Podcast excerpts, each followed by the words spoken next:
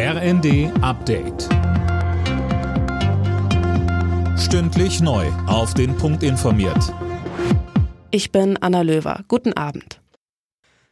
Die Reaktionen auf die Entlastungspläne von Finanzminister Lindner sind unterschiedlich. Wirtschaftsvertreter loben die geplanten Maßnahmen. SPD und Linke kritisieren sie als sozial nicht ganz ausgewogen.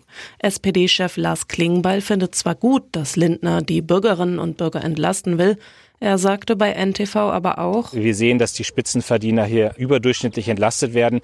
Deswegen müssen wir jetzt im Konkreten gucken, wie man einen gemeinsamen Weg beschreiten kann. Da kommen andere Aspekte mit dazu, die für uns wichtig sind, beispielsweise das Bürgergeld. Das alles muss jetzt in der Regierung zügig zusammengebracht werden. Lindner will unter anderem den Grundfreibetrag anheben, ab dem Einkommen versteuert werden muss.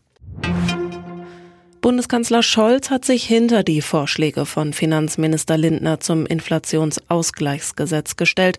Regierungssprecher Hebestreit sagte, die Vorschläge seien als Teil eines größeren Konzepts zu sehen, das in den nächsten Wochen entwickelt werden soll. Im Hamburger Volksparkstadion haben tausende Fans Abschied von Fußballlegende Uwe Seeler genommen. Auch viele Ehrengäste waren bei der Trauerfeier, darunter Kanzler Scholz und Bundestrainer Hansi Flick.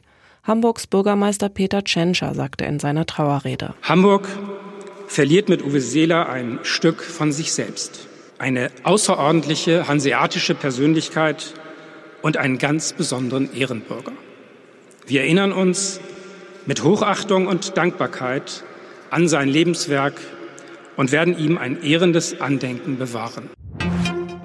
Eintracht Frankfurt hat den Supercup gegen Real Madrid verloren. Die Frankfurter unterlagen mit 0 zu 2.